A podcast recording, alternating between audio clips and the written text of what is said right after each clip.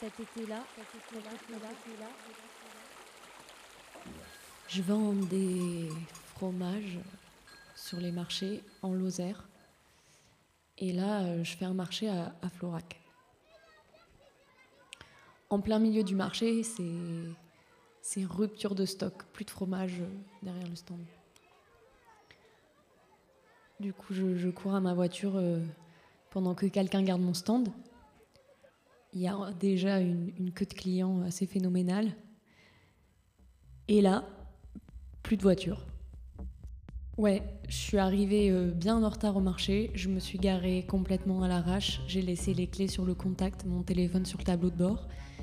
Euh, la fermeture euh, à clé de la voiture de toute façon ne marche pas. Et j'ai quasiment euh, 5000 euros en liquide dans une planque sous mon siège. Croise quelqu'un qui me dit qu'il a vu un inconnu au volant de ma voiture filer en direction du parking des forains. Elle est là. Téléphone sur tableau de bord, clé sur contact. Et l'argent, il est là. Tout est là.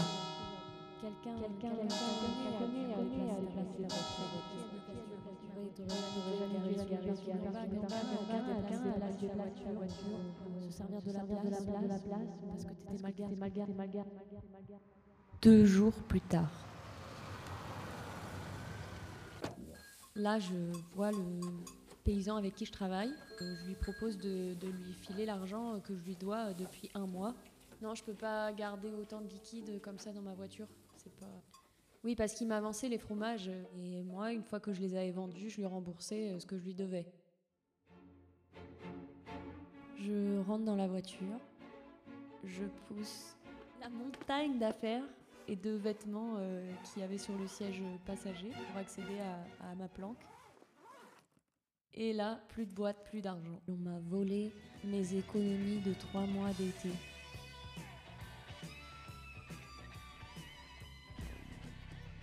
Qui Quelqu'un qui me connaît, forcément. Quelqu'un qui savait tout, mais sous la planque, pas de compte en banque. Mes trajets, quelqu'un qui m'a observé, quelqu'un qui a su un lien entre la voiture déplacée et l'argent.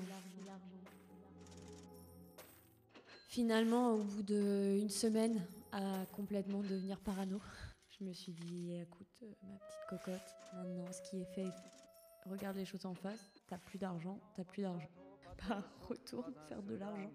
Retour à la case des. Argent sans argent, pas de moulin, pas de jardin et pas de rêve.